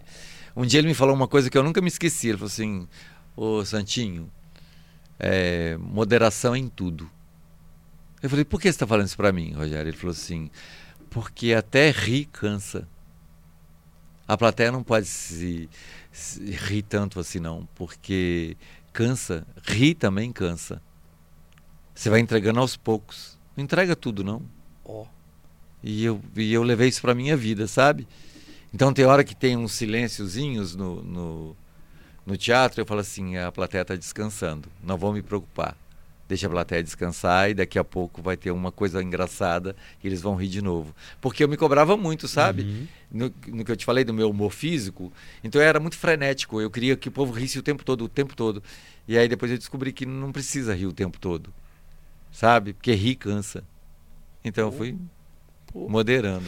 Chegou mais um superchat aqui da Célia. Manda um salve pra Célia. A Célia mandou aqui, ó. Que ser humano incrível, eu te amo. Continue sendo você. Manda um beijo pra Célia Oliveira e Ferreira. Ô Célia, muito obrigado. Eu acho que você vê em mim o que abunda em você. Muito obrigado, de coração, tá? Você também deve ser um ser humano lindo, desses que está fazendo falta na humanidade. É, tá, tá mesmo. Ô, Célia, É. obrigado, viu? Muito obrigado mesmo. É, seja bem-vindo aí no nosso canal. Você é muito legal, adoramos sua mensagem. E veja sempre aqui o Bora, que tem muita Isso coisa enche boa. nosso coração de alegria, É. né? Faz diferença, né? Célia, obrigado. O coração da gente fica em festa quando a gente recebe esse carinho. Muito obrigado. De tudo que a gente falou das perguntas, a gente esqueceu de responder do Chico Anísio. Como é que foi que você viu ele? É, aí tem uma história que ele falou que já te conhecia, teve isso, né? Como é que você sabe isso? Ah, porque eu estudo. Ah, né, eu pensei que ia convidado. ser uma novidade tão grande isso. pra mim, não. Mas pro público. O que Então, importa é o público. Então deixa eu te falar. O Chico era igual você. Ele estudava o convidado, ele estudava tudo, Claro. ele sabia tudo. O Chico sabia tudo. É. O Tom Cavalcante também. Ah, o Tom também? O Tom também. Sabe tudo, sabe tudo. Eu fui contratado na Record no show do Tom. Show do Tom. Durante cinco meses lá. E aí, eu estava na, primeira fila, né, no gargarejo, assistindo no, no SESI Minas, o Chico Anísio, fazendo o show solo dele. É, já fazia stand-up há muito tempo, né? E aí o Chico tirou do bolso um lencinho, enxugou o suor. E aí todo mundo, "Ei, me dá, me dá, me dá. Ele veio cá na frente, me entregou esse lencinho. Eu tenho ainda o lencinho com o suor dele e também com o nome dele. Poxa. Tem o no, no nome dele bordadinho, Chico Anísio. E você fez o que? Você ficou. É, Senhor. então, eu sou extremamente tímido. Eu sou extremamente tímido, as pessoas não acreditam nisso. Quem me vê no palco, não. Quem me vê na vida sabe Uhum. que eu sou mesmo. Mas aí ele me entregou. Todo mundo pediu, "Ô, Chico, me dá, me dá. Ele me entregou o lencinho. Aí, claro, eu fui ao camarim agradecer, né? E aí eu falei assim, ô Chico, você não sabe o que você fez. Eu sou comediante também e sou apaixonado pelo seu trabalho. Ele falou assim, eu sei quem você é. Ele não falou mais nada. Ele não falou mais nada, mais nada. Eu sei quem você é. Nossa. E a única coisa que ele, que ele podia ter visto minha, na época, era só o prêmio Multishow do Bom Humor Brasileiro. E deve ter sido isso que ele viu. Porque eu participei do prêmio Aham. e ele deve ter, né? Claro. O e Planeta era jurado. Não né? só viu como, como ele gravou, né? A Cláudia Rodrigues, É. que ele já conhecia, estava participando do prêmio Multishow. O filho da, da Perpétua, como é que ela chama, gente? É... Ah, de uma atriz famosa Ah. estava participando e tal. Então tinha muita. eh, O Diogo Portugal estava participando. É, a gente ficou super amigo desde essa época Uhum. também. E aí, muitos anos depois, em Vitória, no Espírito Santo, tinha um, um festival que era assim: um famoso e um anônimo. Era um famoso e um anônimo. O famoso era o Chico Anísio e o anônimo era eu, na mesma noite. E aí, né, eu, burro demais, né, cheguei e falei assim: Ô Chico, eu sou. Ele falou assim: Eu sei quem você é. Pô, Pô, esse menino quer se apresentar toda vez. sensacional isso. Eu tá sei doido. você é. Eu falei assim, é, mas você não lembra que você me deu um lencinho. Você assim, eu lembro, eu sei quem você é. Aí, olha isso. Olha a memória do cara. É, é. E aí você entende por que, que o cara tá num lugar desse, entendeu? Sim. E aí eu entendo por que, que eu não vou chegar a lugar nenhum também, porque a minha memória acabou. Nós eu tive Covid. Ó, vamos fazer o seguinte, o, o- o Carlos Nunes, é o seguinte. Vamos mandar um recado pra galera que tá assistindo a gente na Rede 98.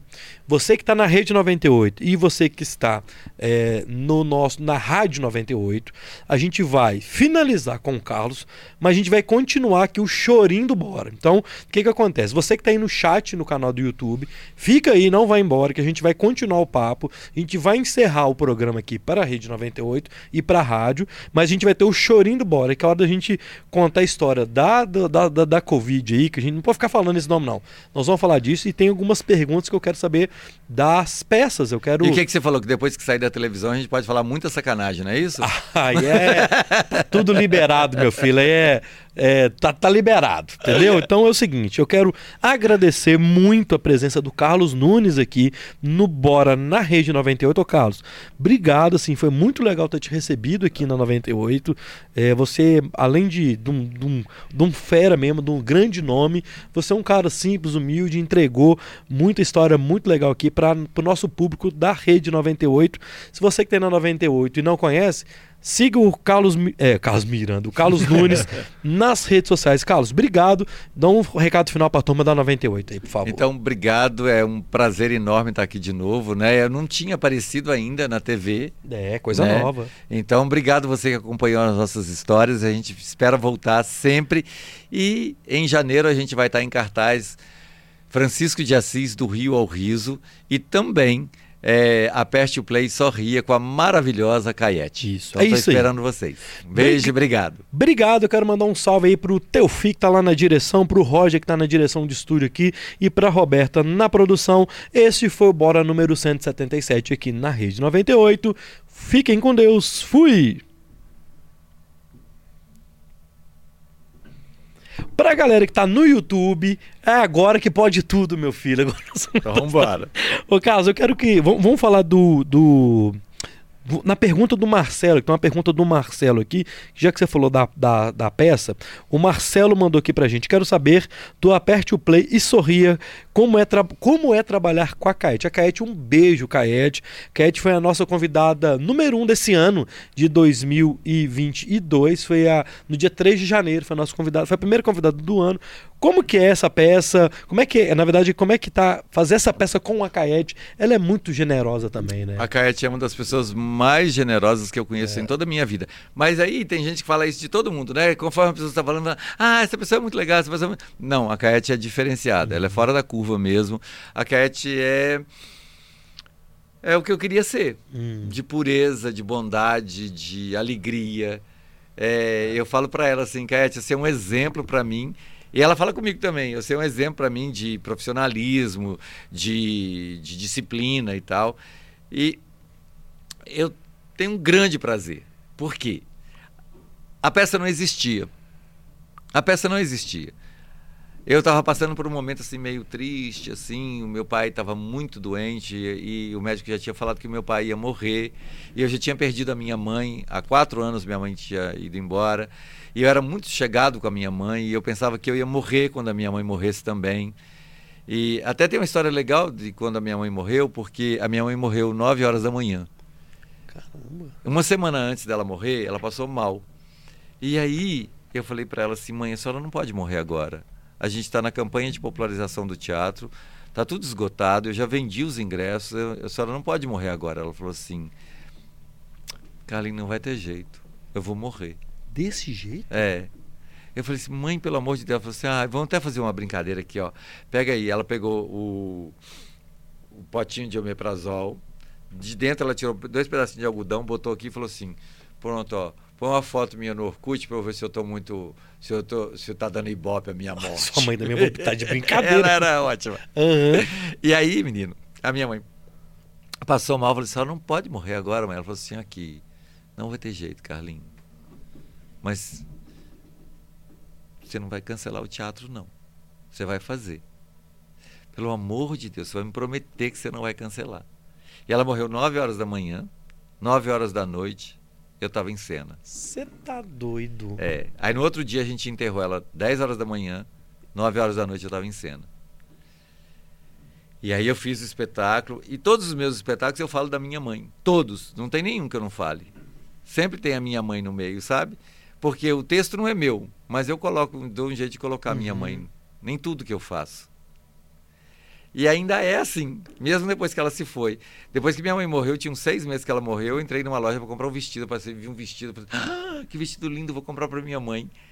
E aí eu entrei para comprar o vestido, aí falei para ela falou assim, mas a sua mãe tem muito busto, muito coisa, eu falei assim, não, moça, minha mãe já morreu, Nossa. eu fui embora.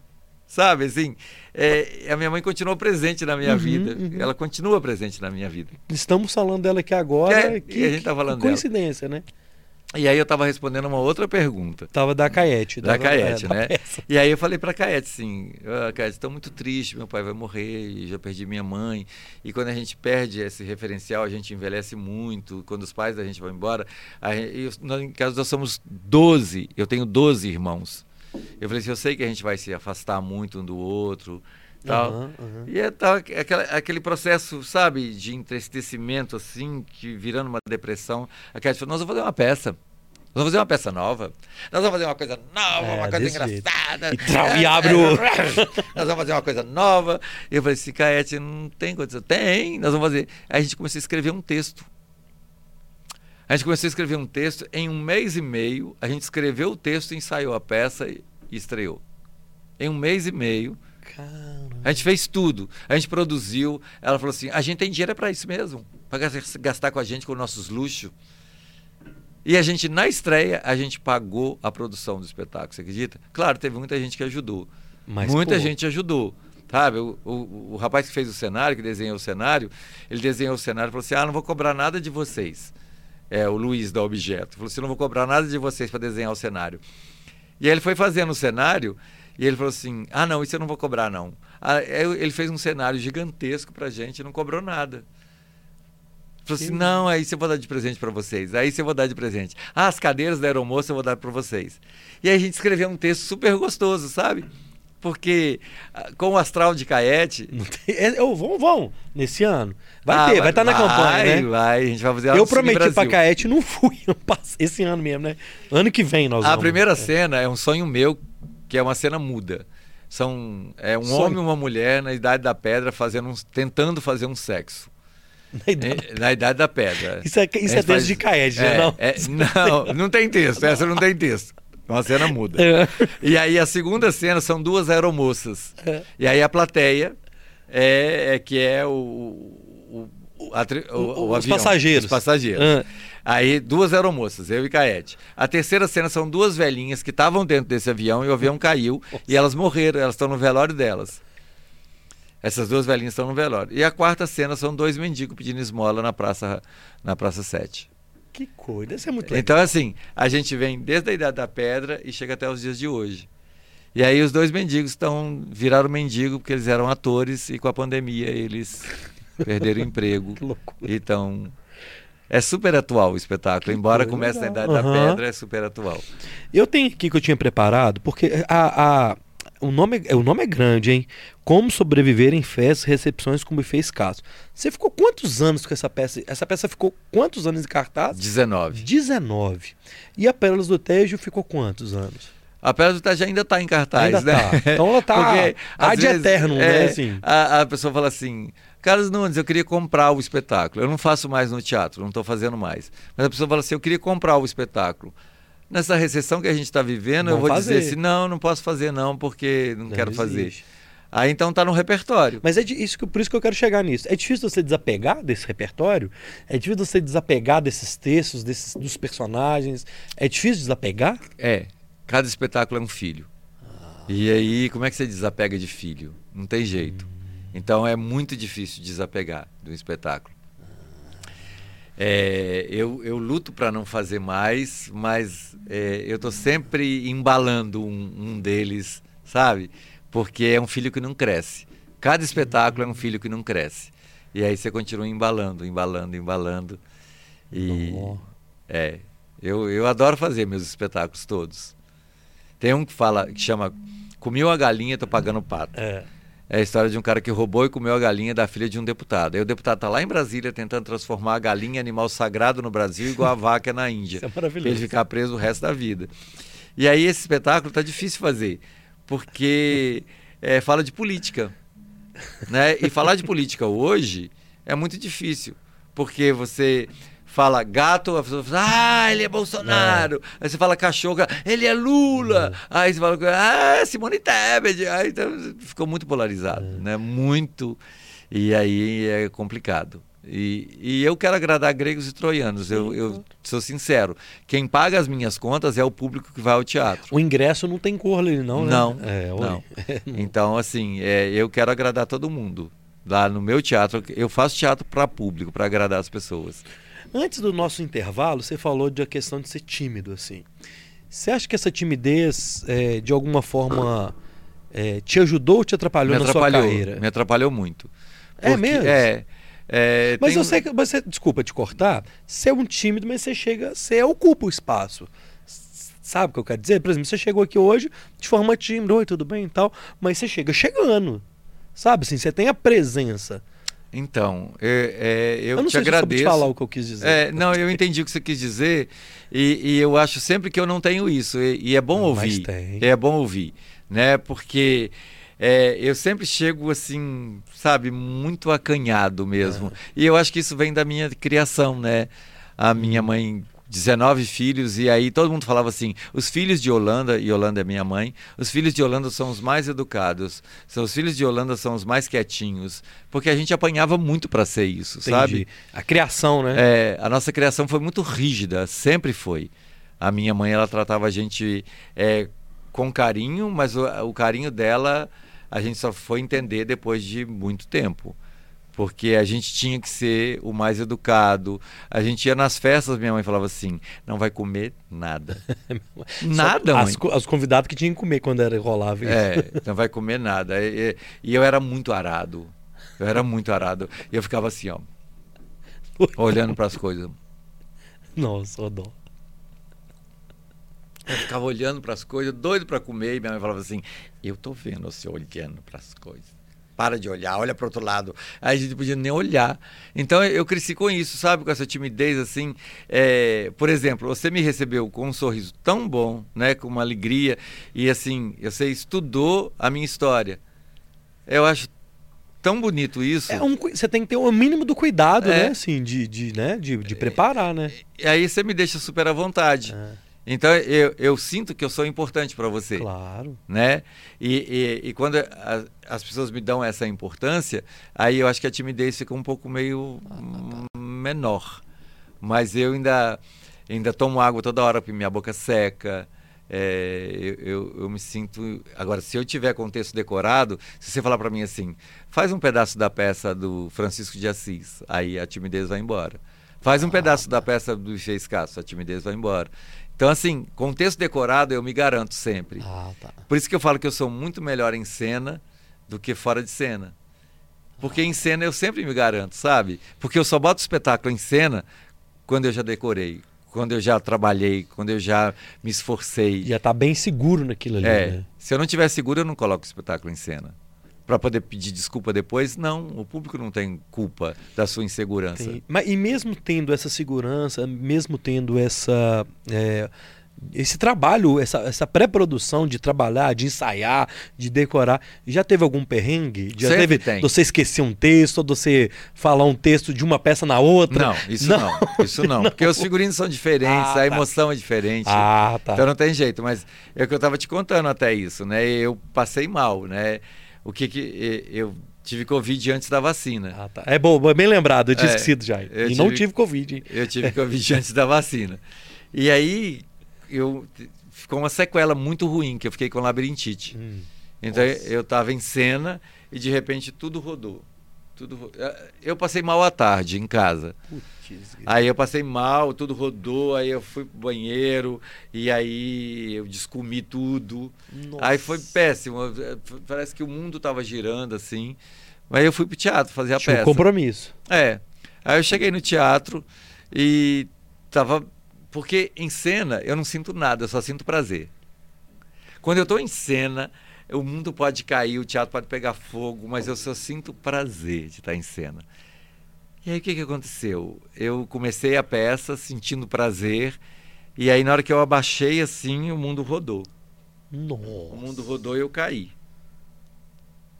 Eu caí e aí eu fiquei no chão e eu não sabia o que fazer, eu não sabia onde eu estava. E aí eu levantei.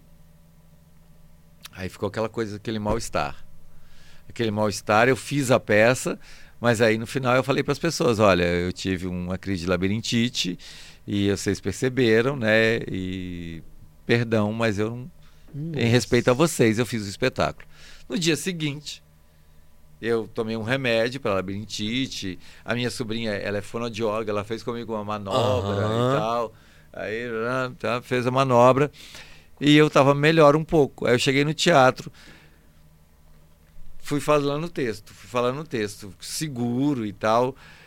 Aí teve uma hora que eu ajoelhei, que eu ajoelhei, e na hora que eu levantei, o mundo rodou. Nossa. Aí o mundo rodou, eu não sabia onde é que eu tava. E aí eu falei, esqueci o texto. Aí todo mundo riu. Eu falei assim, é verdade, eu esqueci o texto, não lembro onde eu estava. Mas isso quando eu lembrei que eu estava no teatro, que eu estava fazendo a Pô, peça. Isso é tenso, bicho. É. Aí o meu sonoplasta, ele fica sempre com o texto na mão para poder soltar a música. Ele já decorou, mas ele fica. E aí eu falei assim, Alexandre, você sabe onde é que eu estava? E aí as pessoas aplaudiram, pensando que era uma brincadeira. Alexandre Pessoas- soltou alguma música. Não, não, você sabe onde é que eu estava, Alexandre? No texto? As pessoas aplaudiram, pensando que era, que era brincadeira minha.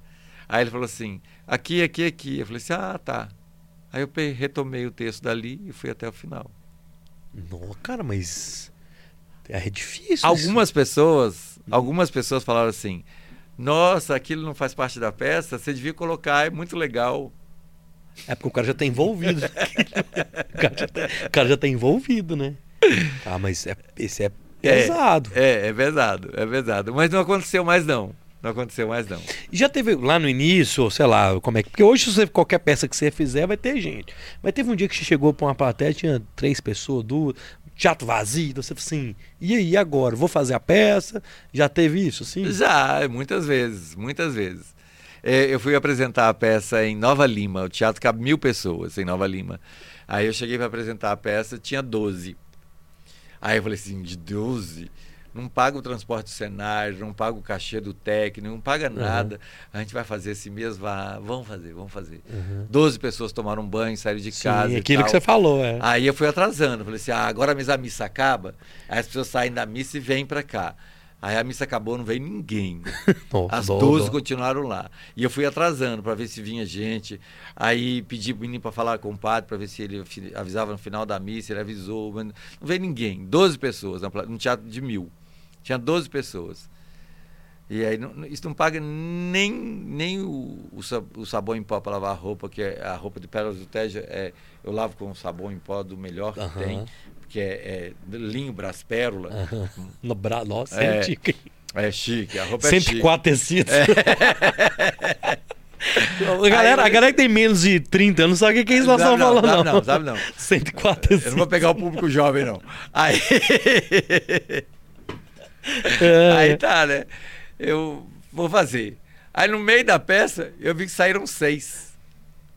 Ele melhorou então. Eu vi que saíram seis. Eu falei assim, meu Deus do céu, seis pessoas foram embora, só ficaram seis. Aí tá, né? Terminou a peça, aí um amigo meu mandou mensagem pra mim assim, Carlinho, tava adorando a peça, mas você atrasou muito para começar, e aí eu tive que ir embora porque eu ia pra Ibirité ainda e tal, não sei o quê. Aí ele foi embora. Seis pessoas foram embora. Aí eu fiz, o final da peça só tinha seis. Mas eu tenho uma história pior do que isso. Eu fazia uma peça que chamava Naufrágios, Viagens e Fantasias. No Teatro Francisco Nunes cabe, cabe 500 pessoas. Aí eu estava apresentando, tinha uma mãe e um filho. A mãe e o filho, só. Só. 10 horas da manhã, porque antigamente a gente fazia teatro. tá. A gente fazia teatro é, 4 e meia da tarde no sábado, 10 e meia da manhã no Do domingo, domingo. porque a gente falava assim, os pais não têm pra onde levar os meninos.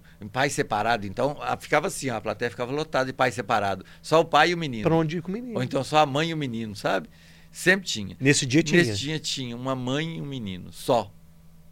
Aí tinha uma cena que a gente chamava o menino pra vir pro palco. Pera aí, velho, calma, Pra desculpa. participar da cena. Você fez a peça com uma mulher e um filho dela? Fiz. Mas não era só eu no elenco, não. Éramos sete no elenco. Caramba! Sete. Tinha muito mais gente no palco. Não, tinha que- mais ator. Aí, a- a- aí, em dado momento, a gente chamava o menino para vir pro palco. Aí eu fui lá, o personagem foi lá, pegou o menino, trouxe pro palco, ficamos brincando com o menino. Aí eu olhei pra plateia, não tinha ninguém. Cadê a, mãe, a mulher? Cadê a mãe desse menino, gente? Agora a mãe. Aí saiu, comentava lá, falava, a mãe do menino saiu, que e agora? O que, que a gente faz? Isso aqui é a mãe do menino. Aí, no final da peça, a mãe tava lá e perguntou, e a senhora, o que, que foi? Ela falou assim, ah, eu fui lá fora fumar, você olhando. Vocês pegaram meu menino. Vocês estavam olhando o menino, eu fui lá fora fumar. Aí um dia que eu fiz a peça pra ninguém. Isso é maravilhoso. É maravilhoso de contar, mas de viver é muito ruim. Até o Ariano Suassuna fala isso, né? É, ó, tudo que é ruim de viver é bom de contar. É verdade. Mas é triste demais você fazer a peça pra ninguém. Oh, meu Deus do céu, que coisa maravilhosa. Ó, galera. No ensaio, você convida sempre um amigo, um primo. Tinha mais gente nos É, ensaios. Nos ensaios tinha mais gente. Ó, galera, vou fazer o seguinte.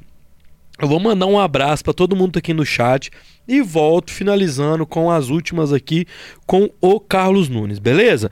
Então é o seguinte, tem gente aqui no chat que eu ainda não falei o nome. Pedro Paulo, boa noite, gente. Carlos Nunes, celebridade top. Sucesso total, valeu, Pedro. Ronaldo Moraes, Carlos Nunes é demais, meu conterrâneo. Pois Milho Verde é a capital do Cerro. Provocou.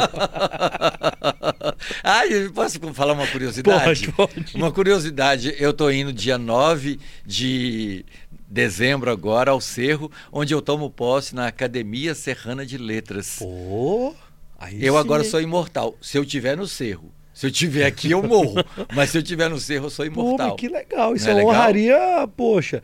Ó, você falou isso, eu lembro, sua mãe ia ficar orgulhosa. Muito.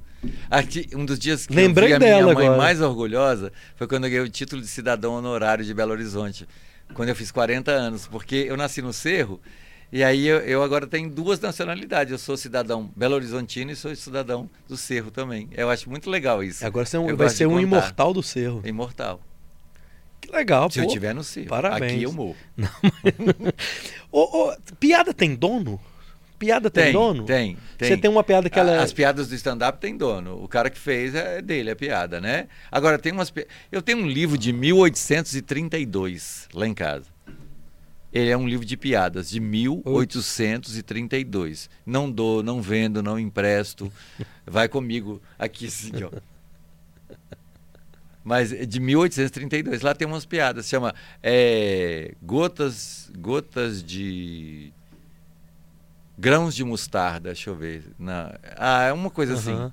Eu não lembro agora. Capa dura, sabe? Pô, É um- muito legal. caramba. muito Mas legal. é, é nacional ou, dessa, ou de nacional. Portugal? Não, nacional. Nacional. É. caramba, cara. Então tem dono. Se você contar uma piada, eu não posso contar ela, não. É, eu, eu A não ser tenho- que eu te peça, né, a eu- é, permissão. eu acho que é uma coisa ética, né? Assim, Ah. você assiste no- no YouTube uma piada do Diogo Portugal. E aí você vai contar essa piada do Diogo Portugal, ele que Ah. criou a piada. É igual aquela história, né, do menino da porteira do Vinile. Que teve um outro ator que fez a piada e disse, pô, a piada é minha, né? É, Ah, e a gente viu a primeira vez foi com ele, ah, né? ah. Então, Você, como é que tá, assim, você se adaptou, como é que tá, porque a gente comentou isso antes e vai, a gente vai finalizar com isso, que o, o pré a gente falou disso. Dessa geração TikTok, de fazer os- as piadas na internet, você não mexeu muito com isso, não? Não. O que que você acha desses caras? Tem muito ator e, e, e o comediante que são famosos de internet, né? então, eu acho que o entretenimento mudou de lugar, né? Aham. Então eu acho que tem que respeitar essas pessoas que fazem isso e fazem de uma forma maravilhosa que é, você tem que respeitar. Aham. A, a pessoa está fazendo, as pessoas estão gostando, né? É, uma vez eu vi eu vi uma piada no, no TikTok que eu achei maravilhosa. E aí eu falei assim, é, o humor mudou de lugar, né? Mudou para a tela do celular. Uhum. Então, quem está lotando o teatro hoje é quem está no celular. Eu, infelizmente, não me adaptei. É, eu costumo dizer que quando eu nasci ainda não existia computador, não existia Uhum. internet. Eu me lembro, com 14 anos de idade, eh, eu era um aluno que se destacava não na matemática, mas no português, no inglês, assim, eu me destacava. E a gente, como prêmio, fomos assistir um, um computador trabalhando na Serpro. Era um lugar, de, de- uma sala desse tamanho assim, de- desse estúdio, maior que esse estúdio, e ficava assim. E aí eu me lembro que o técnico chegou e disse assim: dentro desse computador cabem todas as contas de luz de Minas Gerais.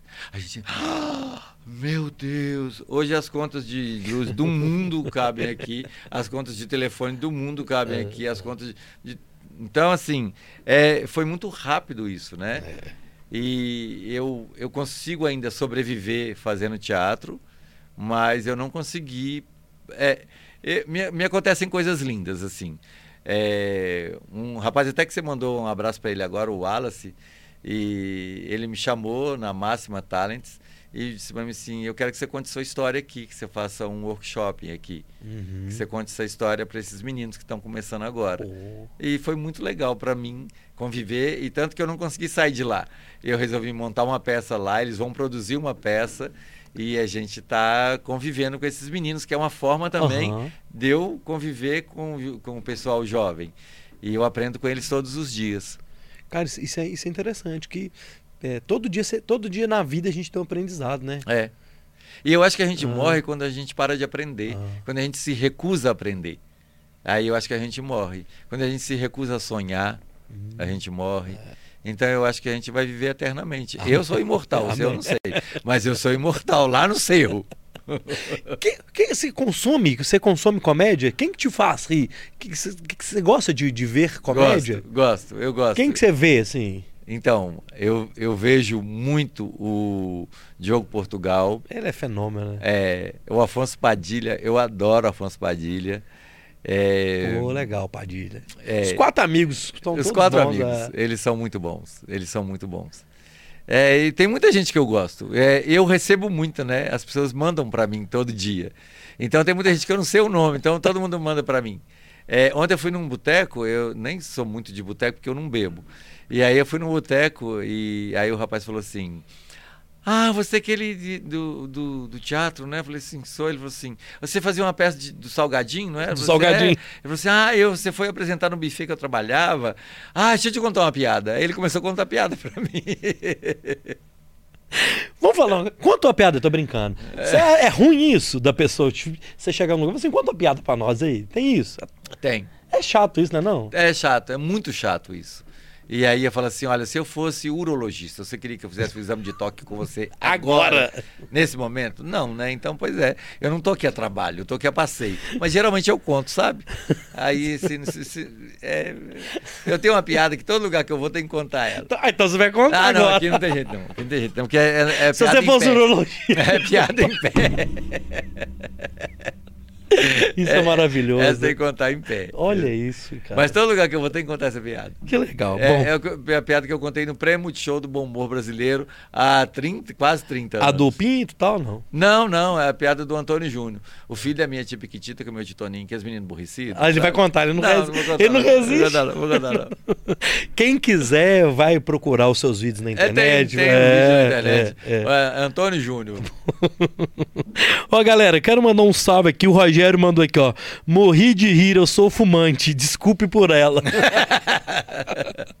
o Pedro mandou aqui. Sorria, celebridade. Estou te filmando. Valeu, Pedrão. O Ronaldo Moraes, emocionante. Carlos Nunes é sucesso. Valeu, Ronaldo Moraes. A Ana Santos. Ah, que pena, sereia. Tenho certeza que vai ser uma das melhores peças que irei participar. É o nome do espetáculo. O Carlos é um grande diretor e tem ótimas piadas. A Ana Santos tá aqui com a gente. Aninha, Que legal, cara. ela. Que Uma legal. E o Marcelo tá mandando um beijo pra Roberta da nossa produção. Galera, é o seguinte: esse podcast você também pode acompanhar na sua plataforma preferida de áudio: Spotify, Apple Podcasts, Google Podcasts e Amazon Music. E, inclusive, a gente recebeu o, a retrospectiva do Spotify ontem. No mês de julho, a gente foi o podcast entre os cinco mais tocados do mundo. Sério? numa semana de julho. Não sei porquê. Então fala aí que eu vou estar apresentando em Berna, na Suíça. Quem sabe a gente já não vende o ingresso Foi, lá. foi uma semana, mas rolou, já tá bom, né? Então, se você também quiser, pode acompanhar a gente nessas plataformas de áudio, beleza? Você também pode acompanhar o Carlos Nunes no, no YouTube dele. E no Instagram, que o link tá aqui embaixo. No título do vídeo tem um arroba Carlos Nunes Oficial, que agora o YouTube é igual o Instagram, você tem um arroba. Então o arroba dele tá aqui no título do nosso vídeo. E também na descrição tem também as redes sociais do Carlos Nunes. Acompanhe lá e fique por dentro das agendas dele aí, que tem campanha esse ano, tem tudo. Beleza? Carlos, obrigado. Quero te agradecer eu que muito. Foi um papo muito legal. Você é, é um cara. É, Deixa eu falar a verdade, foi mais simpático que eu imaginava, que o humorista às vezes é meio melancólico, meio triste. Você não contou, você tem um bom humor, muito legal. Deus abençoe você, seus projetos, sua Amém. vida. Amém. É, obrigado e manda um recado final para quem está assistindo a gente até agora no YouTube do Bora. Então, é, eu quero agradecer, sempre agradecer, porque essa oportunidade que a gente tem de falar do nosso trabalho é uma oportunidade que está ficando restrita ao pessoal mais jovem mesmo, e eu até entendo isso, né? E eu acho que a vida é assim mesmo.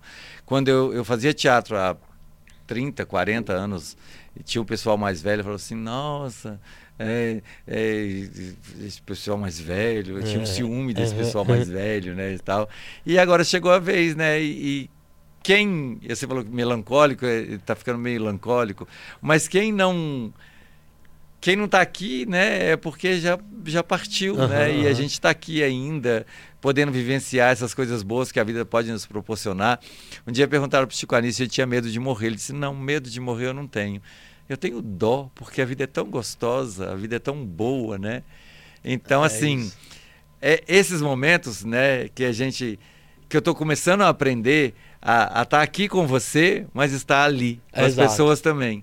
Né? Então a gente está aqui, mas a gente está falando com as pessoas que estão lá, e aí eu comecei a aprender que essas pessoas também estão interagindo com a gente, com essa alegria, estão recebendo essa alegria, e a gente está recebendo esse carinho dessas pessoas. Então, assim, é um aprendizado para mim a noite de hoje, de, de começar a ver que eu tenho também que aprender a, a me relacionar com as pessoas, embora distante mas eu aprendi mesmo só no presencial, é. só no, no, no toque. No toque, é. Né? Mas é uma coisa que eu falo assim, a gente nunca fez nenhum bora virtual. Porque eu falei assim, cara, eu quero ter esse momento com o convidado, de encontrar com ele, bater esse papo antes, aí ter essa relação de ver, sentir essa energia do convidado. Então, assim, a gente vai, se Deus quiser, conseguir manter sempre isso do, do é. pessoal, do presencial, assim. Então, Acho que isso gente, faz diferença, né? É, a gente tem que agradecer essas pessoas que ficaram é, com a gente, né? é. né? Porque é tão bom. E saber que amanhã talvez alguém vai estar tá querendo é, saber um pouco do que aconteceu na noite de ontem e vai ver a vai gente ver. amanhã e depois de amanhã. Então a gente começa a se eternizar é. nesses momentos, né? A gente até hoje tem visualização do primeiro Bora. Pois é. E é normal, isso é ok. É. E foi há quase dois anos atrás. Então eu quero agradecer todas as pessoas e agradecer principalmente você, agradecer aquela belezura que me convidou. Obrigado. Obrigado, viu, Roberto? Obrigado, é isso. Bora então? Ô Roger, obrigado meu filho, Roberto, obrigado. Mandar um salve obrigado, aí pro. Wallace Lara, obrigado Wallace. Pra Tamara, obrigado Tamara. Ô teu filho, seu filho não tá ouvindo a gente mais não, Meu né? filho já foi, ó. Ô teu filho, um beijo meu filho aqui. Esse, ah não, é, qual que é a agenda minha filha? Segunda, ó, se liga na agenda do Bora. Se liga na agenda do Bora. Seguinte, segunda-feira, 10 horas da manhã, o Bora Podcast no YouTube e às 9 horas na Rede 98, Giovanni Begossi, El Professor da Oratória, diretamente de São Paulo, vai estar aqui. Então, segunda-feira, 10 horas da manhã. Então, Olha é, que legal, é. eu precisava de fazer esse curso com ele. Ué, então você já podia iniciar assistindo às 10 da manhã. Então, Gustavo Begossi, El Professor da Oratória, às 10 da manhã aqui no canal do Bora no YouTube. E na outra quinta-feira, que é o famoso dia 8 de dezembro, é o Gustavo Palhares da Easy Labs. Nós vamos falar sobre cannabis medicinal. Certo? É. Cannabis então... sativa. Oi? Cannabis sativa. É, é, já vi como é que vai ser esse trem quinta. Aqui, fiquem com Deus. Esse foi o Bora número 177. Vejo vocês na segunda ou qualquer dia desse aí nessa vida, nesse metaverso maluco aí. Isso que é legal, pode ver qualquer dia desse. qualquer dia, qualquer hora. Ô, Carlos, obrigado, meu filho. Obrigado, Fique com Deus. Deus Obrigadão. te abençoe, tá? Amém a nós todos. Obrigado. Fui, Roger.